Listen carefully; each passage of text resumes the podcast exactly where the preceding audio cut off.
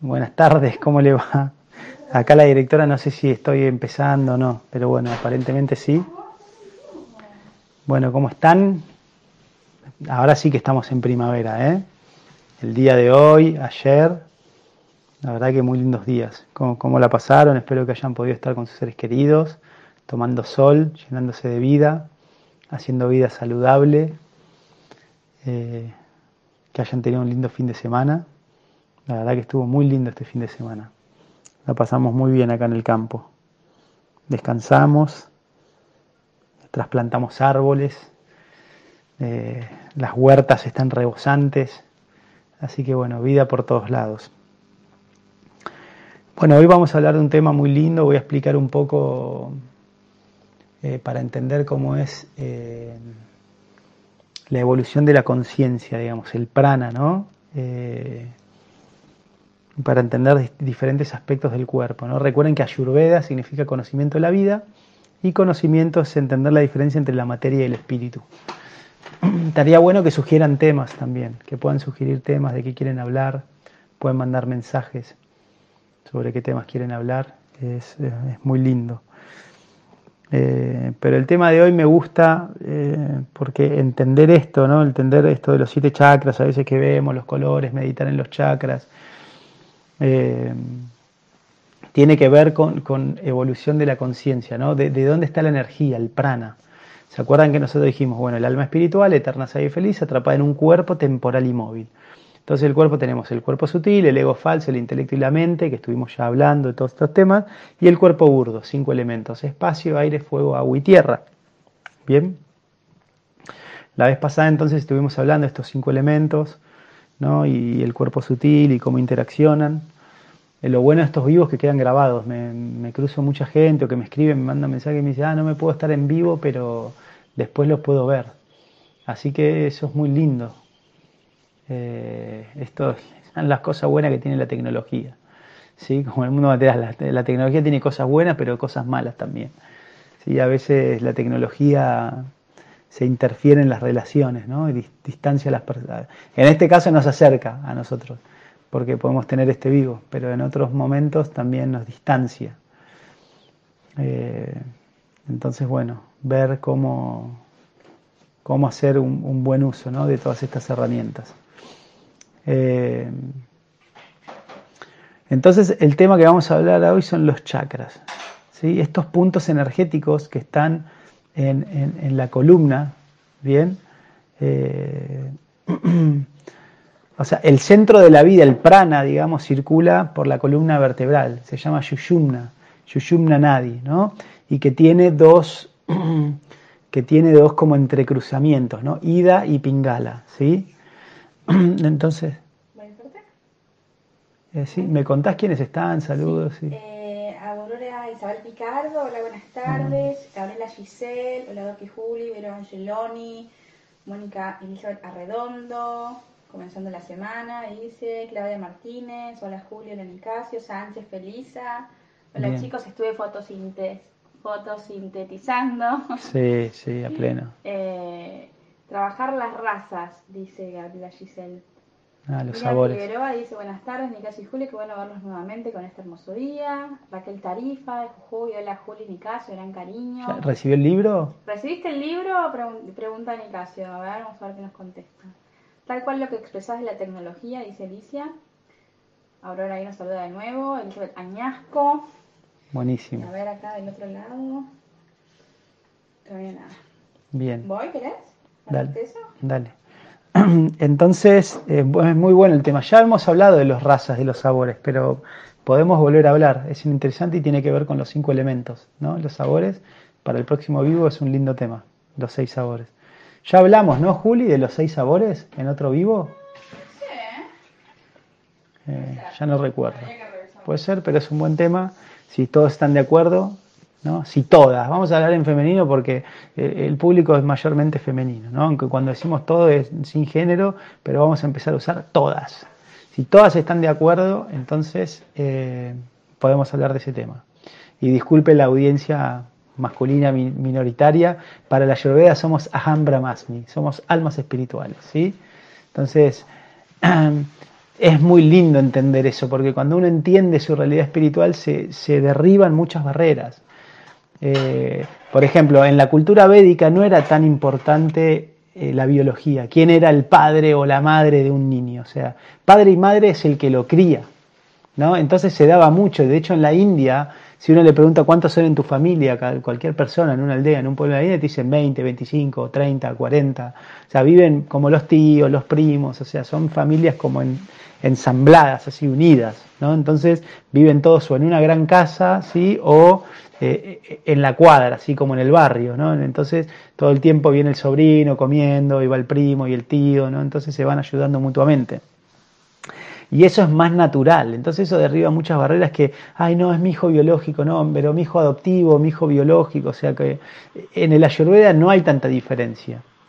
La otra vez conversaba esto con una paciente que estaba como muy movilizada porque no podía tener hijos, entonces la única opción que le quedaba era la ovodonación.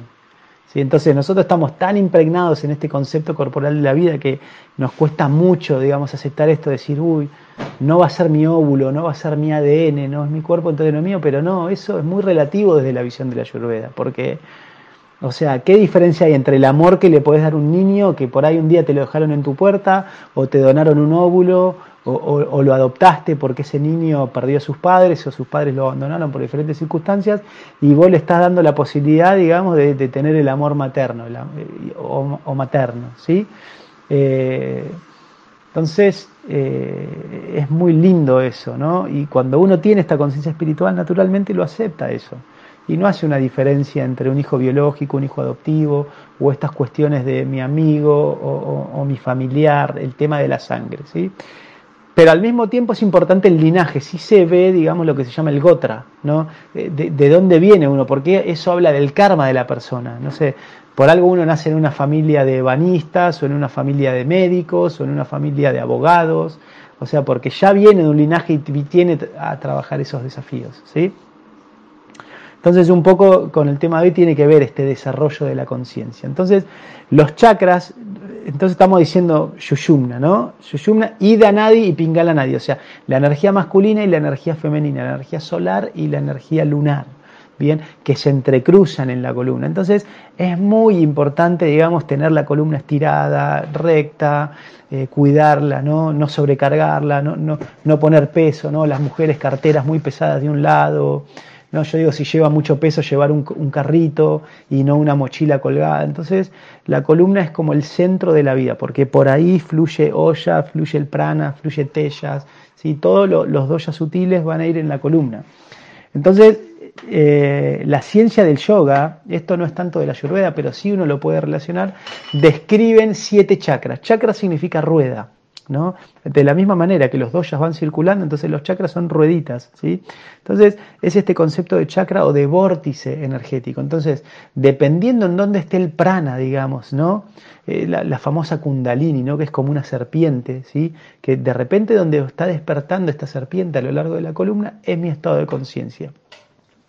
Entonces, estos chakras tienen diferentes funciones, ¿sí? Diferentes funciones, entonces, de acuerdo a dónde esté mi conciencia, digamos, yo voy a tener como virtudes y dificultades, ¿sí? Entonces comenzamos por la raíz, ¿no? El primer chakra se llama Muladhara chakra, ¿sí? Que está muy íntimamente ligado con el segundo chakra, Swadhisthana. Stana es donde está, ¿no? Swadis, o sea, como estar firme, ¿no? La raíz y lo que te da firmeza. Entonces, el primero y segundo chakras tiene que ver con la vida eh, primitiva, la supervivencia. O sea, primero y segundo chakras están relacionados con las funciones eh, básicas de la vida, que son cuatro.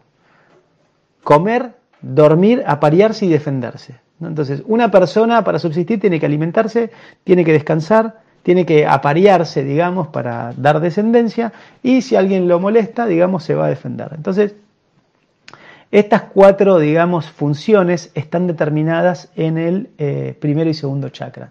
Entonces, una persona que, no, que tiene su conciencia en el primero y segundo chakra va a basar su vida en estas cuatro funciones. Comer, dormir, defenderse y aparearse. ¿sí?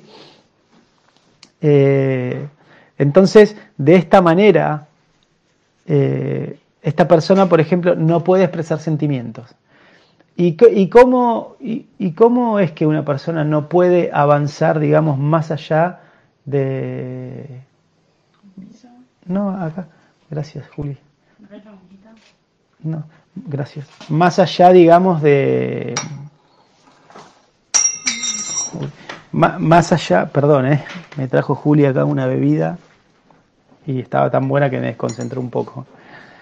Eh, entonces, una persona tiene, se queda en la conciencia de primero y segundo chakra por algo muy simple, porque no recibió afecto, no recibió estereognosias, mimos, caricias, palabras dulces durante sus primeros cinco años de vida.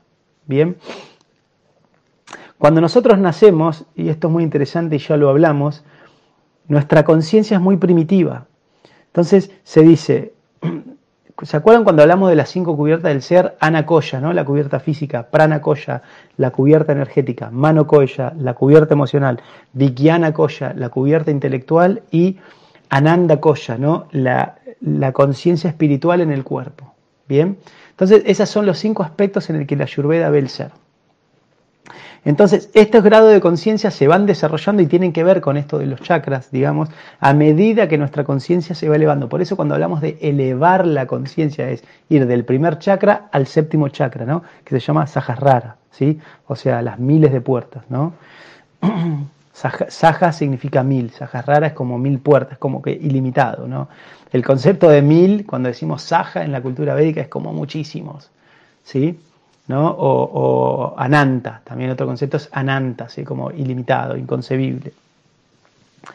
Entonces, este primer entonces, ¿qué pasa? Cuando nosotros nacemos y somos eh, bebés, nosotros estamos en la conciencia que es Anamaya Koya. O sea, ¿qué significa esto? Que estoy solamente en una cubierta física.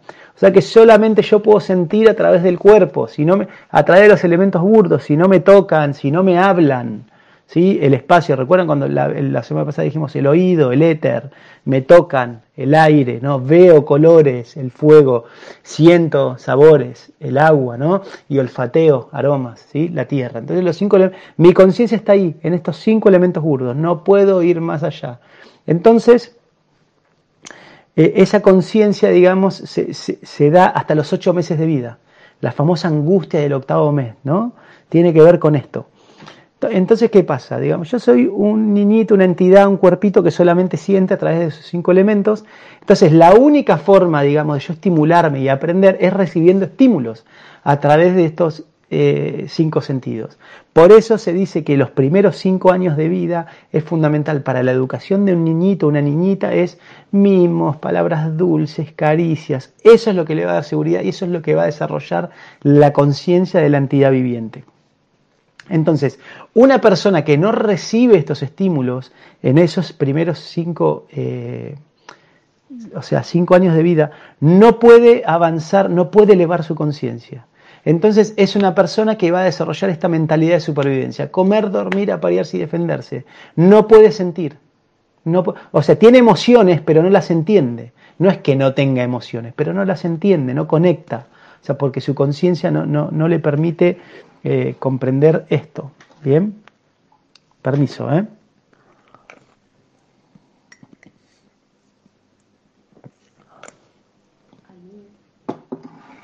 ¿Qué? Ah, perdón, perdón. Eh, muy bueno. Juli me hizo una malta con canela.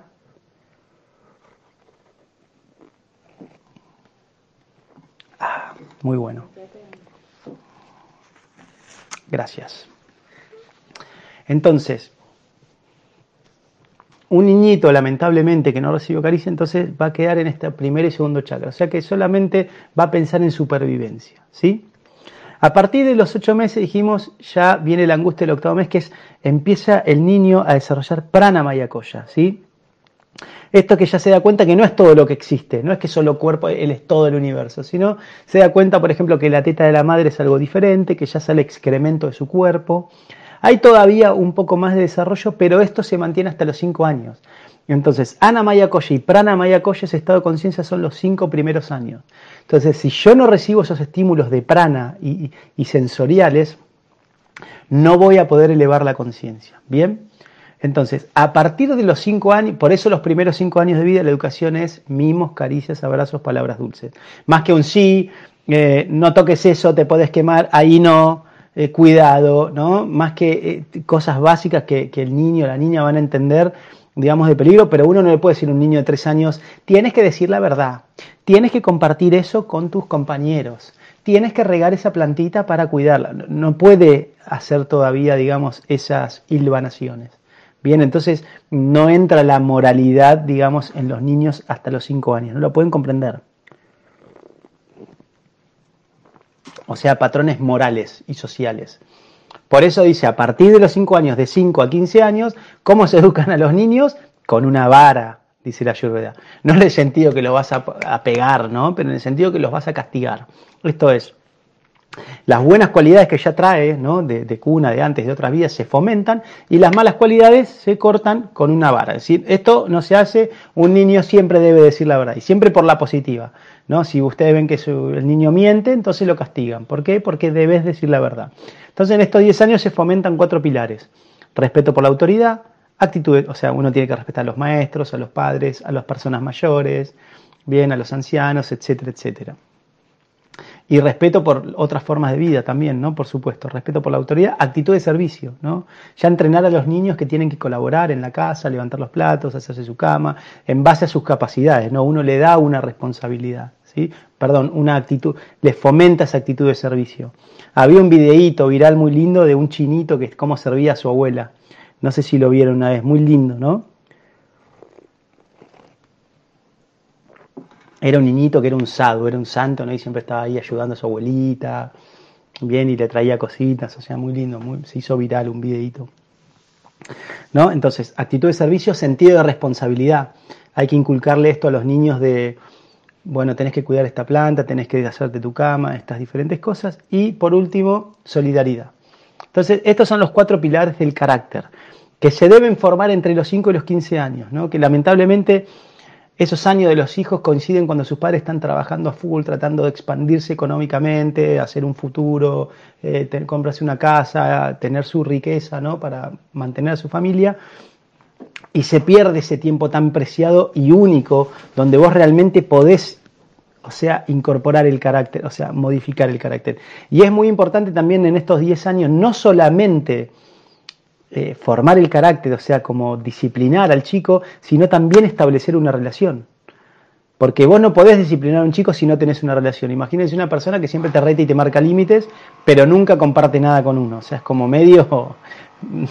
no es muy inspirador. Entonces es muy importante este balance entre tener una relación amistosa, jovial, de juego, de confianza, para después poder marcar un límite. ¿Por qué? Porque a partir de los 15 años ya tus hijos, los que son padres acá pueden dar prueba de esto, ya no te van a escuchar tanto, no te van a dar la misma bolilla o atención que cuando eran más chicos. Entonces se dice, de 15 a 25 años, amor amistoso. Bien, ahí simplemente uno ya no le baja línea al hijo, ya o sea, el niño ya supuestamente uno formó el carácter y que es lo ideal porque los chicos cuando entran a la adolescencia ellos ya tienen bases sólidas, entonces no desarrollan esta mentalidad de rebaño, ¿no? Como tratar de buscar su identidad, porque ya la formaron por las herramientas que uno le dio los años anteriores. Entonces, un chico ya empieza a proyectarse qué quiere de su vida. Entonces, naturalmente se dice, el Ayurveda explica que ahí uno tiene un amor amistoso con el hijo. ¿Esto qué significa? Que ya uno está pasivo, no le bajas línea, pero sí él es un confidente o ella viene y te pregunta mamá, me, gusta, me está pasando tal y tal cosa, tuve este problema, o papá, ¿qué pensás de esto? Quiero estudiar esto, ¿qué opinás? Entonces, ya los hijos, lo ideal es que sea amistad. Como uno no se mete, pero vienen y le preguntan. Cuando le preguntan a uno, uno les da un consejo, ¿no? Y en esa edad, ya a partir de los 15 años, lo único que podemos hacer por nuestros hijos realmente es haberles dado un buen ejemplo y orar por ellos, ¿sí? Porque ya no vamos a poder eh, moldear, ya es como que la plastilina fraguó, secó. Entonces ya no se puede intervenir, ¿no? Los años anteriores si está blandito, entonces sí la puede ir moldeando, ¿no? La pieza cerámica. Ahí en la audiencia hay varias artistas. Así que entienden la analogía perfectamente. Entonces, bueno, esto para hablar de la educación. Y a los 25 años se corta el karma.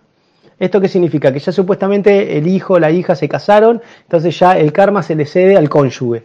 Dice, bueno, acá tus padres llegaron, generalmente se da la herencia en ese momento, bueno, tus padres te van a comprar un terreno, o tus padres te dimos una educación universitaria, te pudimos dar esta riqueza, estas herramientas, querido, querida, ahora seguís vos por la tuya. Entonces ahí seguían viviendo juntos, pero ya los padres ya transfirieron la responsabilidad a los cónyuges digamos, de la persona. Entonces, este es el momento cuando yo explicaba que los padres toman vanaprasta, ¿no? Y empiezan a peregrinar, o, o le ceden la, habitación principal, por ejemplo, al hijo mayor o la hija mayor, ¿no? Y ellos ya ocupan un cuartito más chiquito. Es como que todo se va dando muy naturalmente, ¿bien? Y ustedes me dirán, ¿qué tiene que ver esto con los chakras? Pero bueno, explico todo esto para que ustedes entiendan que todo está interconectado. O sea, la ayurveda es muy profundo. O sea, a mí lo que, me, lo que más me gusta, yo hace 16 años que conocí la ayurveda y me fascina todo esto. Todas las herramientas que te da para ayudar a las personas a resolver problemas concretos, reales, que nos encontramos día a día. Entonces estábamos en el primero y segundo chakra, supervivencia. Imagínense, independientemente de dónde naciste, dónde viviste, si vos no recibiste estos estímulos, no te va a costar mucho establecer relaciones amorosas. ¿Por qué? Porque esa es la conciencia del tercer chakra. El tercer chakra ya entramos en Manipura. ¿sí? Manipura chakra es el famoso tándem ¿no? que hablan los karatecas, los japoneses, el plexo solar. ¿sí? El plexo solar, los que hacen yoga también hay un nombre, es como un banda, esto también acá tiene un nombre Tianmen, los chinos también hay un lugar, es como, este es un centro energético también muy, muy eh, poderoso. Manipura chakra, y yo lo llamo el cordón umbilical. Entonces, a nivel, a nivel burdo, Manipura chakra rige todos los procesos metabólicos, rige el hígado, páncreas y el vaso. ¿no? Muladhara chakra y Suadhisthana chakra mide todo el aparato reproductor, el aparato génito urinario, digamos, ¿no? Entonces, y el aparato excretor. La última parte del colon tiene que ver con primero y segundo chakra. Entonces, problemas en esos chakras van a tener defectos en esos sistemas. Manipura chakra, digamos, es hígado, páncreas, vaso. ¿sí? Entonces, este chakra, digamos, va a afectar eh, estos órganos. ¿Bien? Y este tercer chakra es el cordón umbilical, es el que te permite cuando tu conciencia está en este chakra, acá a vos te permite, digamos, ver las cosas con la perspectiva adecuada y jerarquizar, digamos, relaciones. Entonces, en el tercer chakra, por ejemplo, vos te das cuenta, ah, es mi papá, es mi mamá, es mi tío, es mi hermano, es mi vecino, es mi... Entonces, ya podés empezar a entender, digamos, que hay diferentes personas con las que tenés que establecer diferentes relaciones. Eso una persona que está en su conciencia en primero y segundo chakra no lo puede ver. Entonces por ahí eh, toma a la hermana y de repente, no sé, se agita sexualmente y quiere tener sexo con la hermana. ¿sí? O por ahí, no sé, ve una persona y lo ve como que es una fuente de ingreso, entonces va y lo roba, por ejemplo, porque no puede hacer esta jerarquía de, ah, no, es una persona, pero lo tengo que respetar. O sea, que, eso te lo da Manipura Chakra. Por eso es tan importante, digamos, este, el cordón umbilical, porque es tu conexión con el mundo. El, dentro del útero es tu conexión con la vida, ¿sí? Con la, con la madre, pero fuera del vientre es tu conexión con la sociedad. Es lo que te permite ver en perspectiva y qué posición ocupás vos en la sociedad. Entonces, si no recibiste, digamos, este, estos estímulos en los primeros años, es muy difícil que tu conciencia se eleve. No imposible, pero es muy difícil. Y el tercero, el cuarto y el quinto chakra son los chakras de la mente. Acá, estos chakras son los que la mayoría de la sociedad hoy en día eh, vive en estos tres chakras. Manipura, Anahata y eh. Suadhisthana creo que se llama este, me olvidé el nombre, pero creo que sí. Suadhisthana chakra, ¿no? Entonces, Manipura, hígado, páncreas, vaso, Anahata, corazón y pulmones, Suadhisthana chakra, todo eh, el sistema de fonación y la glándula tiroides. Bien, y las paratiroides, también el metabolismo del calcio, también tiene que ver con esto. Suadhisthana chakra, ¿no? Y la comunicación. Entonces, estos chakras, tercero, cuarto y quinto, tienen que ver con mano mayakoya, o sea, el plano de la mente. Aceptar, rechazar, ¿sí? pensar, sentir y desear. Tiene que ver con este desarrollo de conciencia que se da a partir de los cinco años y muchas personas lamentablemente no avanzan más, no salen de este plano de conciencia. Bien, entonces Manipura Chakra veo todo en perspectiva adecuada, ¿sí? jerarquizo diferentes entidades vivientes. ¿sí? Voy al cuarto chakra, Anahata. En Anahata chakra yo empiezo a sentir emociones. Bien. Eh, cuando mi conciencia está en este chakra, yo puedo expresar, estoy triste, te quiero, qué alegría me da verte. Cuando te veo, siento alegría, ¿sí? Cuando te veo, Juli, siento mucha alegría, mucha paz. Entonces, esto es lo que te permite conectarte con tus emociones, ¿sí? Es Anahata Chakra, ¿bien? El, chakra cardíaco, ¿sí? Eh, entonces, acá yo puedo identificar emociones, ¿no? Las puedo reconocer. Después sube al quinto chakra, ¿sí? Suadistana, Suadistana no. Eh, Muladhara, Suadistana, Manipura, Vishuddha, Vishuddha era, me estaba confundiendo Vishuddha.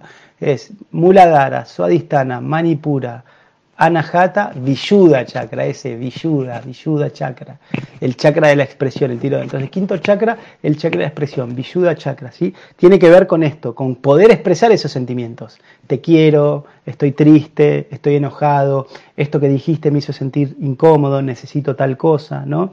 Puede ser que nosotros estemos sintiendo en Anahata, pero no podemos expresarlo. Entonces este chakra se bloquea, ¿no? Y acá típicos problemas de glándula tiroides, ¿sí? Siento una cosa, pero no la puedo decir. Te quiero más, hijo de tu... ¡Ah! No pasa nada, no pasa nada, estoy bien, estoy bien, gracias. ¿No? Pero internamente querés matar a alguien, ¿sí? Entonces, esa dicotomía, ese bloqueo, digamos, en Vishuddha Chakra, que es el chakra de la expresión, genera, digamos, estos conflictos. Vishuddha Chakra, cuando se desarrolla y la conciencia está acá, uno tranquilamente puede expresarse. ¿sí? Como dice el desiderata, di tu verdad tranquila y claramente. ¿Bien?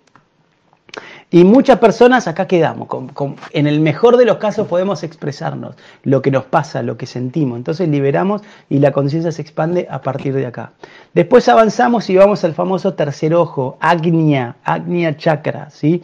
Y acá ya estamos en el plano de Vijnana Koya, ¿no? Este es el plano de la intelectualidad, del conocimiento. Agnia Chakra ya te permite comprender las cosas en la perspectiva adecuada, ¿no? Acá ya conectas con la intuición, con el famoso sexto sentido, la corazonada, la perspectiva, no, esto me no conviene, debería hacer esto, no, tengo que ir para allá o para acá, etcétera, etcétera. ¿sí?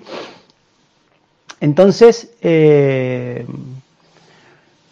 de, esta, de esta manera, digamos, entonces Aña Chakra nos permite ver todo en la perspectiva de, no, esto es conocimiento, esto es bueno para mí, esto es malo. Entonces, lamentablemente son pocas las personas, digamos, que están interesadas en querer como refinar su carácter y, tener una, forma de vida civilizada, por así decirlo, ¿no? Eh, de, valores más elevados. Entonces, Agnya Chakra ya la conciencia acá ya es algo muy elevado, es una persona que está viendo todo con la perspectiva adecuada. ¿Bien? Y por último, el séptimo chakra, ¿sí? Saharrara chakra, ¿sí? Las mil puertas, ¿sí? Eh, los mil pétalos de loto. ¿Bien? Eh, entonces, Saharrara Chakra ya es el Ananda Maya o sea, es nuestra perspectiva espiritual eh, eh, en el cuerpo. Acá es cuando es una persona que está con el amor universal, ya ve todo desde una perspectiva trascendente, ¿sí? Entonces no hay dualidad, es como la etapa liberada. De hecho se dice que cuando el alma se libera, por eso nosotros los Hare Krishna nos dejamos esta colita acá en Saharrara Chakra, en esta zona, porque ¿se acuerdan? Es la, eh, la mollerita, ¿vieron? De los niños, ¿sí? Eh, entonces, que hay, hay una acá, cuando nacen hay dos huecos en el cráneo, bueno, la de atrás. Esa es Agarrar Chakra. Dice que por ahí se va el alma cuando se libera. Por eso también los judíos, ¿no? que usan el, el kipá, creo que se llama, el gorrito, y muchas tradiciones, ven, algunos monjes también, ¿no? capuchinos, todo también se dejan un poquito de pelo acá. Entonces tiene una significancia simbólica ¿no? de elevación de la conciencia, eh, ese Sahasrara Chakra. Bien. Entonces, donde ya uno ve todo con una perspectiva trascendente y es hacia donde uno quiere aspirar, ¿no? A elevar la conciencia hasta ese chakra y estar vibrando en ese plano de conciencia, donde uno ya no ve dualidad, sino ve las cosas como son. Entonces, bueno, ese es mi entendimiento de, los chakras. Quería compartirles esto hoy, no sé, hoy a la mañana cuando me levanté, me pareció un, lindo tema para hablar. Eh, gracias por escucharnos y vamos a pasar ahora a la sección de preguntas y respuestas. Ok, no hay muchas, o por lo menos ¿No? Eh,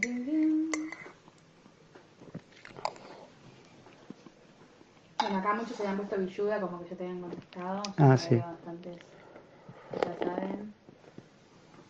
Eh, Alicia dice que aún no, que le dijeron que en unos días más, que ni bien lo reciba les aviso y pasar Ok. el link a los amigos para que lo compren. Buenísimo, bueno, esperemos que llegue pronto.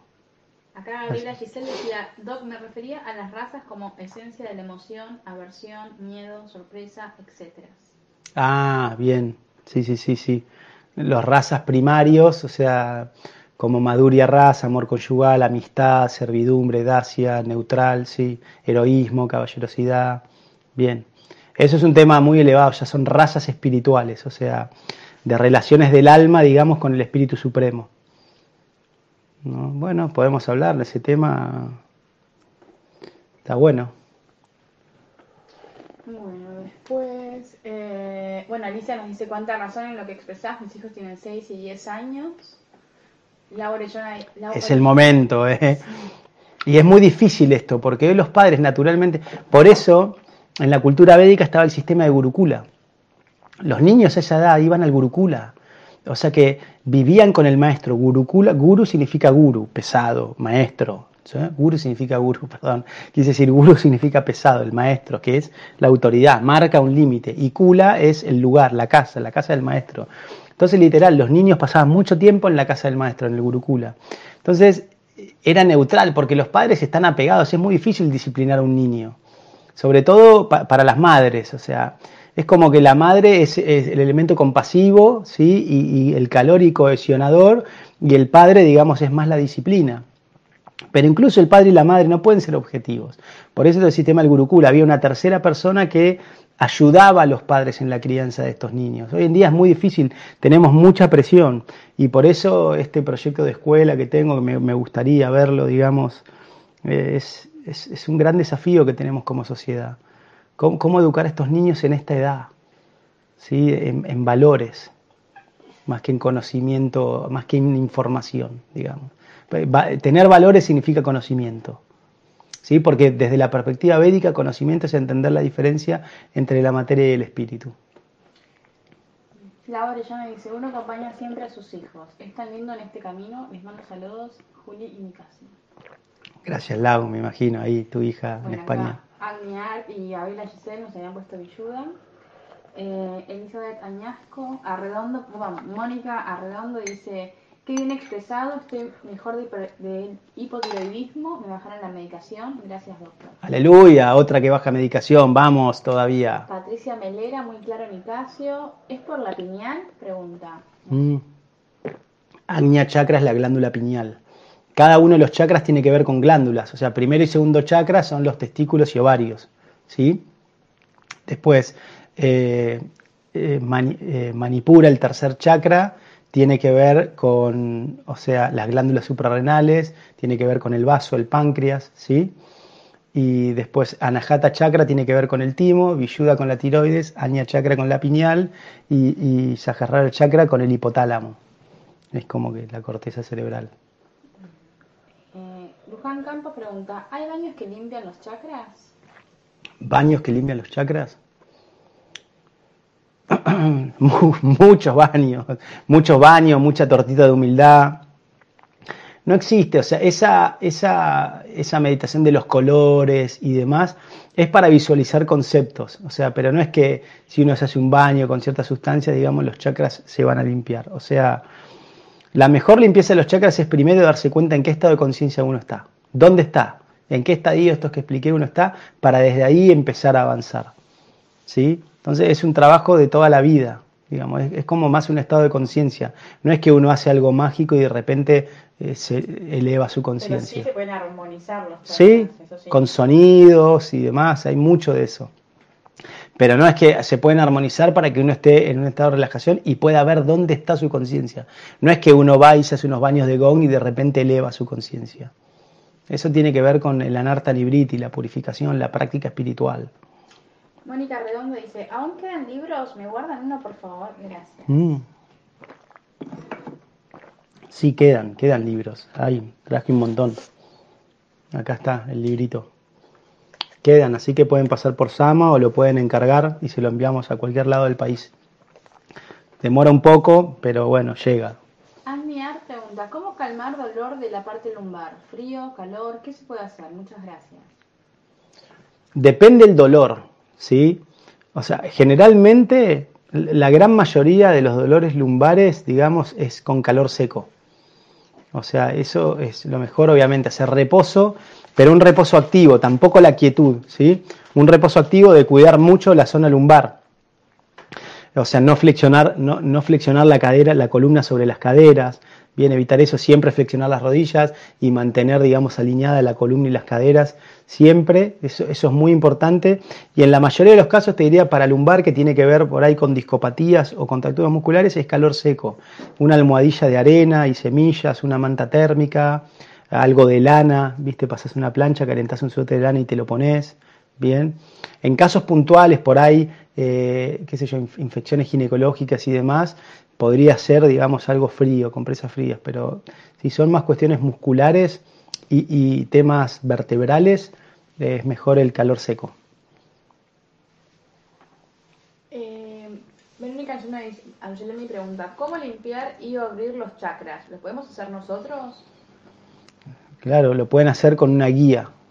Entonces, la mejor forma de, como, como decía antes, de, abrir los chakras es primero estar en dónde está uno, en qué estado de conciencia está uno, y a partir de ahí empezar a caminar, queriendo avanzar. Entonces los chakras se liberan. O sea, se dice que los chakras están limpios cuando fluye, es como una como los ojos, los ojos están bien cuando vos ves. O sea, cuando de repente perdés la vista, decís, uy, no puedo ver, qué importante era ver, que yo, no cuidaba mis ojos y mira, eran tan importantes, ¿no? Entonces lo mismo, los chakras, cuando, o sea, cuando están abiertos, están funcionando, entonces están circulando la energía. Entonces uno no ve ahí ninguna traba, no, tiene ningún efecto. Ahora, cuando uno ve tiene un problema en un lugar, por ejemplo, si yo tengo un problema en la tiroides, es que ese chakra está trabado la energía se acumula, no puede eh, funcionar. Entonces, también depende el chakra, depende la persona, la circunstancia, porque es, tan individual este tema que no es que hay una fórmula para todos, ¿no? Porque para algunas personas pueden tener un bloqueo por diferentes razones. Entonces, es más que nada, lo más importante para esto es que uno es la autoobservación, el autoconocimiento, la reflexión, la introspección, tomar momentos en el día para meditar, para orar, para contemplar dónde estoy, cuáles son mis motivaciones, cuál es mi escala de valores, qué me mueve. ¿no? Esto lo vemos claramente. Hay personas que lo único que quieren es disfrutar, comer, dormir, aparearse y defenderse, que no, no se preguntan nada, no tienen ninguna inquietud de nada, les da todo lo mismo. Mientras ellos estén bien, el resto que se jorobe, digamos.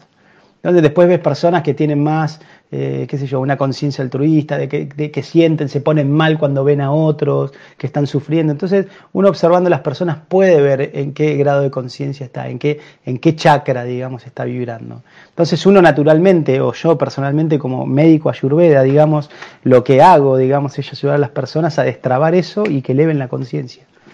Porque esto cura literalmente enfermedades, ¿eh? mucho, más, mucho más simple y mucho más inmediato mucho más simple no, porque no es simple, es complejo, pero es mucho más poderoso, digamos, que una dieta, que hierbas, que... O sea, por eso yo pongo tanto énfasis en la cura sutil, porque la naturaleza cada vez tiene menos potencia. Las plantas, la luna, el sol, es como que nuestro planeta eh, va avanzando, digamos, hacia regiones más oscuras del universo. Entonces, la influencia del sol y la luna cada vez es menor en el planeta. Entonces, la naturaleza está perdiendo fuerza. Imagínense que en otras eras, digamos, no había que sembrar nada, había abundancia de alimentos por todos lados. Después cuando empezó a disminuir eso, tenías que sembrar, pero cosechabas más de lo que sembrabas. O sea, después no, sembrabas y cosechabas y ahora no, ahora sembrás y cosechás a veces menos de lo que sembrás. O sea, eh, se está poniendo cada vez más complejo esto. Bien, eh, Miriam Figueroa dice, ¿es lo mismo la masa madre y la levadura común que se compra en el almacén para el organismo? No, es como, a ver, ¿cómo te puedo dar una analogía? Es la diferencia entre un yogur industrial y un yogur natural que te haces vos. O sea, la masa madre es un fermento de la masa, es masa fermentada, pero de una forma más suave y sádvica. Un fermento industrial, la levadura que compras es le incorporás fermentos en el momento, entonces es algo más rajásico. Ninguna de las dos, estrictamente hablando, se sugiere en la ayurveda. O sea, si vas a consumir masa madre, bueno, un poquito, una vez por semana, algún fermento, pero altera, va, a cambiar la flora intestinal. Recuerden que siempre decimos que los fermentos se utilizan en casos puntuales para balancear la flora intestinal. Entonces no es que la masa madre es la panacea que cura todo, digamos, o el kefir o el yogur. Bien. Eh, Jordi Gambra. No sé si es. Jorge, el bichi, el esposo de Laura. Pasión, sí. Como te ganaste el corazón de Julia acá, Jorge. Qué grande. Dice, tengo como una sensación, pesadez o acidez en el plexo solar. ¿Puede ser que tenga el chakra mal? Dice. Sí. ¿Qué estás extrañando a tu hija?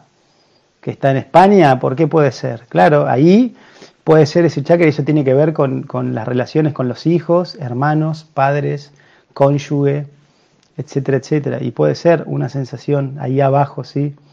De acidez, un bloqueo. Así que hierbitas amargas, ¿sí? Un tecito de carqueja, las hierbas hepáticas de Sama. Carqueja, cardomariano, ajenjo, boldo, marcela, achicoria. Gabriela Tanoni Juliá dice, hola Nicasio, ¿y el riñón es segundo chakra? Tengo dolor suave pero irradiado. Sí, el riñón es segundo chakra, todo el sistema urinario. Bien, Gabriela Giselle dice, Doc, tengo verrugas, me salieron después del embarazo. ¿Hay algo para quitarlas? Sí, una mezcla de jengibre con, con limón, jugo de jengibre fresco y limón. Y ponerte y vendarte todos los días, eso te las va a sacar. Fabiana de Mardel, que es Fabiana Girón, dice, doctor, sí por... doctor, ¿por qué calor seco? El doctor Schneider me indicó siempre calor húmedo para hombros y cuello. Me confunde. Bien, qué grande Fabi, eh. me hizo unos regalos el otro día que fue al consultorio. Está buena la pregunta, o sea, el calor húmedo penetra y es más localizado. O sea, el calor húmedo vos lo vas a aplicar, digamos, cuando querés profundidad, pero en algo puntual, en una zona, digamos, concreta. Donde lo aplicás va a profundizar rápidamente, pero, o sea, eh, así, en una zona pequeña. En cambio, el calor seco, digamos, va penetrando más lentamente y es mucho más abarcativo. Entonces, cuando vos pones calor seco, digamos, estás como abarcando toda la zona lumbar. ¿sí? No es solamente donde pones calor, sino se expande. Es como que lateraliza y después profundiza. Entonces, para estas cuestiones contracturas y temas en la columna, digamos, es mejor el calor seco.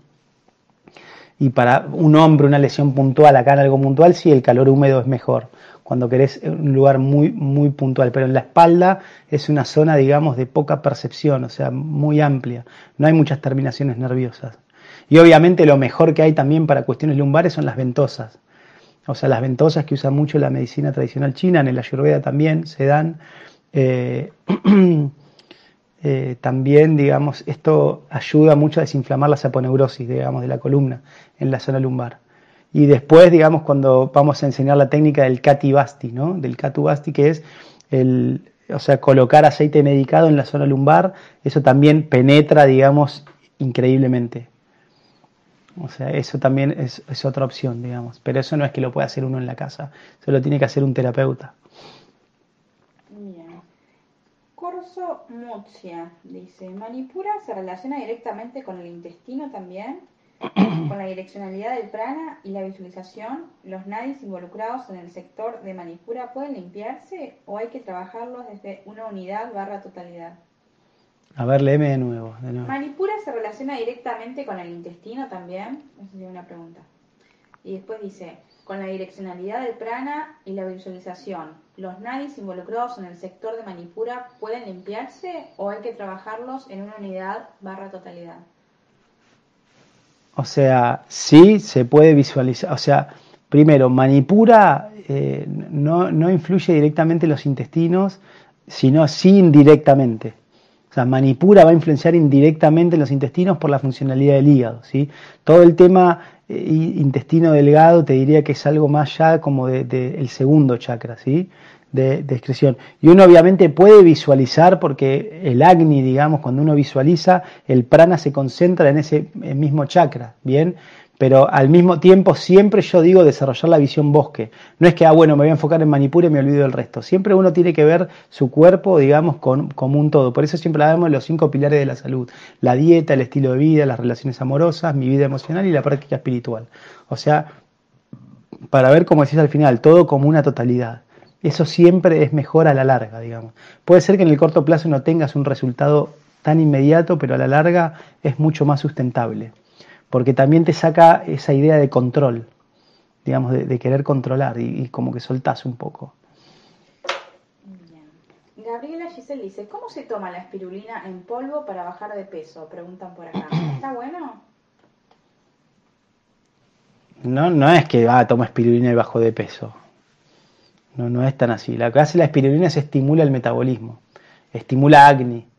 Entonces, eh, y también estimula bata la espirulina, o sea, es muy rajásica, genera movimiento, ¿sí? Es pita, pero es un pita rajásico. Entonces, si es una persona que tiene mucha ansiedad, por ejemplo, mucho pranavata, digamos, puede no ser beneficiosa la espirulina, puede no ayudarte a bajar de peso. No es tan lineal que si consumís espirulina vas a bajar de peso. Hay otros factores también. Entonces, la espirulina es un estimulante metabólico. Bien. ¿Y qué, preguntaba después? Dice, ¿cómo se toma? Eh, no, ¿cómo, sí, ¿cómo se toma la espirulina en polvo para bajar de peso? Dice. Pero bueno, me imagino que la espirulina se toma de... Se toma en polvo, se ponen X cantidad de cucharadas en un jugo. Una, dos, tres, cuatro cucharaditas, depende el, efecto que quiera buscar. Bien. Eh, Jorge Gambra dice, gracias, gracias, gracias Nicolás y Juli. En la semana Va regalito para Juli. ¡Ah! por fin me manda regalitos a mí. nunca. Muy bien, es pionero. Vamos, Jorge. Eh, ¿Cómo bien ahí, Jorge. Sos bueno, Jorge. Eh. Sos bueno. bien. Eh, Fernando Barrera dice: Hannibal Prabhuji, ¿qué se puede decir de las sales de mar? ¿Son realmente buenas para el organismo? Y decía así: si uno vive en Córdoba, ¿cómo hace? Soy Vishnu Rata, dice. Ah, Rata, qué grande. Fernando Barrera me mencionaba, digo, este, este lo conozco. Las sales de mar. Sí, las sales de mar, habría que ver si son puras, de dónde sacan el agua de mar, pero la sal de mar diluida en cierta proporción, digamos, es isotónica.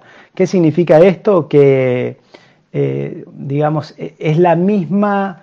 Eh, la mismo contenido de minerales que tiene nuestro plasma, nuestro líquido extracelular, ¿no? de sodio, cloro eh, y potasio. Entonces ayuda, digamos, a limpiar o equilibrar este medio externo, pero no, es efectiva como una medida aislada. O sea, la puedo tomar para, por ejemplo, esto, para quiero depurar los riñones. Bueno, la puedo tomar, me va a ayudar. ¿sí? Va a forzar menos el riñón y va a ayudar a depurarlos, pero siempre acompañando a un todo. No, no existe, ah, bueno, toma espirulina y bajo de peso, toma agua de mar y me sano los riñones. O sea, cualquier sustancia que tomamos es para generar un efecto determinado en el sistema, dentro de todo el sistema. Y es muy importante tener en cuenta esto. Eh, Laco Olivos pregunta también, ¿la espirulina es, em, es buena la espirulina? Estoy operada de tiroides, dice, gracias. Mm, puede ser buena y no. Habría que ver el caso particular, porque la espirulina con la tiroides hay que ver el caso puntual. Dependiendo sí, eso necesito más información. Puede ser buena la espirulina para tiroides, pero en otros casos no. Ampliaremos. No, más datos necesito. Eh, Natalia Testa dice, hola chicos, a veces siento la boca amarga. ¿Qué puede ser? ¿Cómo puedo aliviarlo? Eh, en ayunas tomas una cucharada de aceite de oliva y jugo de limón. Eso es una congestión en la vesícula. Entonces en ayuna tomás en una cucharada sopera mitad aceite de oliva, mitad jugo de limón, lo tomás y eso te va a generar una hipersecreción biliar. Te va a ayudar a escombrar. No, y por ahí se va de foco la capa. Bueno, no hay nada interesante que ver. Sí. Alicia Raquel Tanefa dice, ¿cómo se puede trabajar con los niños el, el, miedo a la oscuridad para que puedan dormir solos?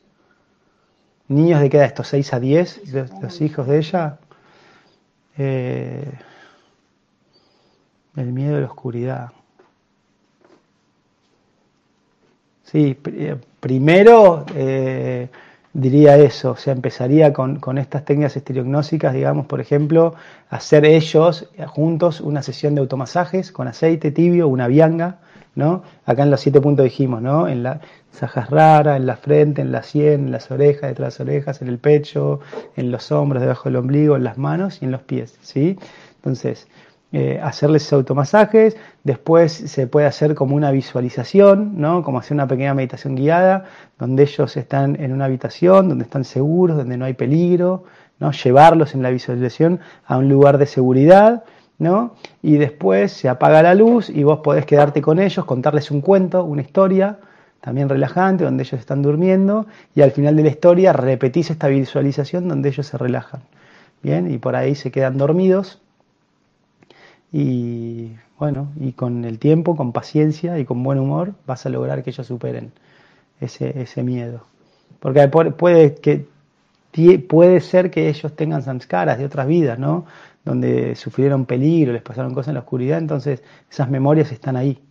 Entonces por eso es muy importante reafirmar eso, el tema de la seguridad, visualizar. Eh, bueno, Corso Murcia dice, perfecto, muchas gracias. Natalia te dice muchas gracias.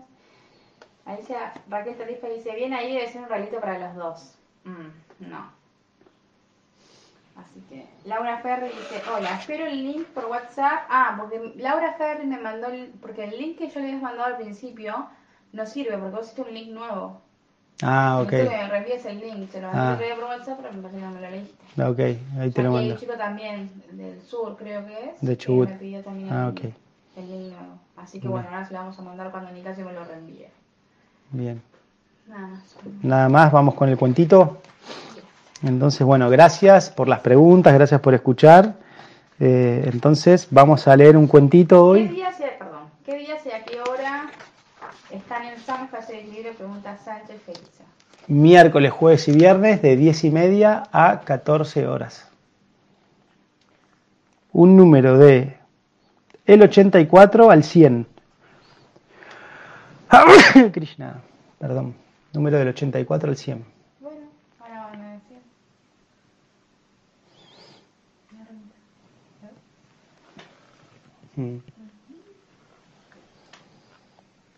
84 al 100.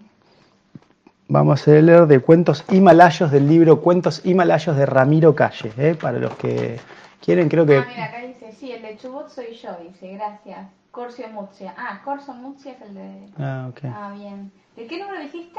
84 al 100. Ok, ganó Slater Telo Fernández, que eligió el 99. 99. Cuestión de imaginación se llama este cuentito. Bien, cuestión de imaginación. Este, este cuento es para Slater, ¿cómo? Slater Telo Fernández. Slater Telio Fernández, pero se extiende también a toda la audiencia. Cuestión de imaginación. Era un monarca soberbio y despreciativo, que disfrutaba humillando y riéndose de su bufón. Este ciertamente no parecía muy despierto, y el rey se cebaba cruelmente con él.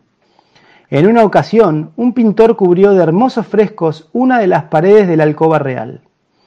Pintó bellísimos cuerpos de mujer de perfil. Cuando el bufón los vio le preguntó, Pero Majestad, ¿dónde está el otro lado de estos hermosos cuerpos? Serás idiota, miserable bufón, exclamó el rey.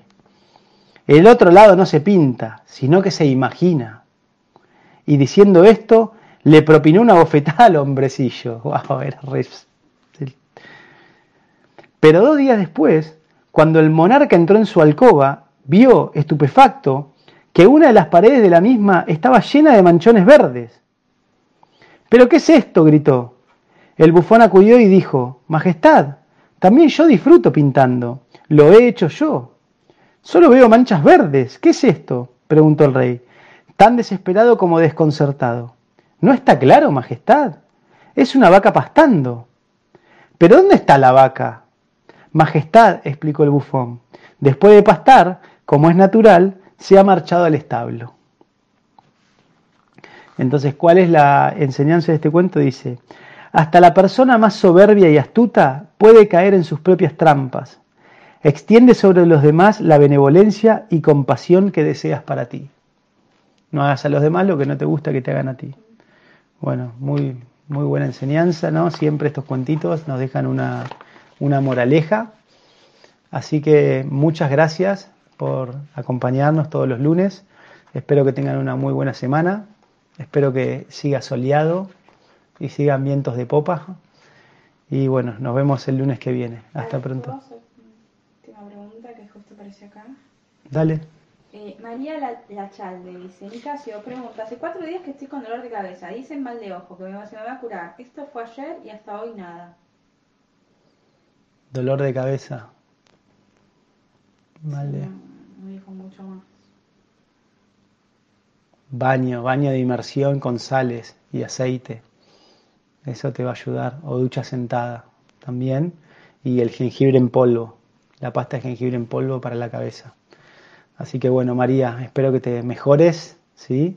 Nos vemos pronto, nos vemos el lunes que viene aquí en este vivo. Recuerden ahora, empezamos a las 18.30. Bien, eh, bueno, gracias.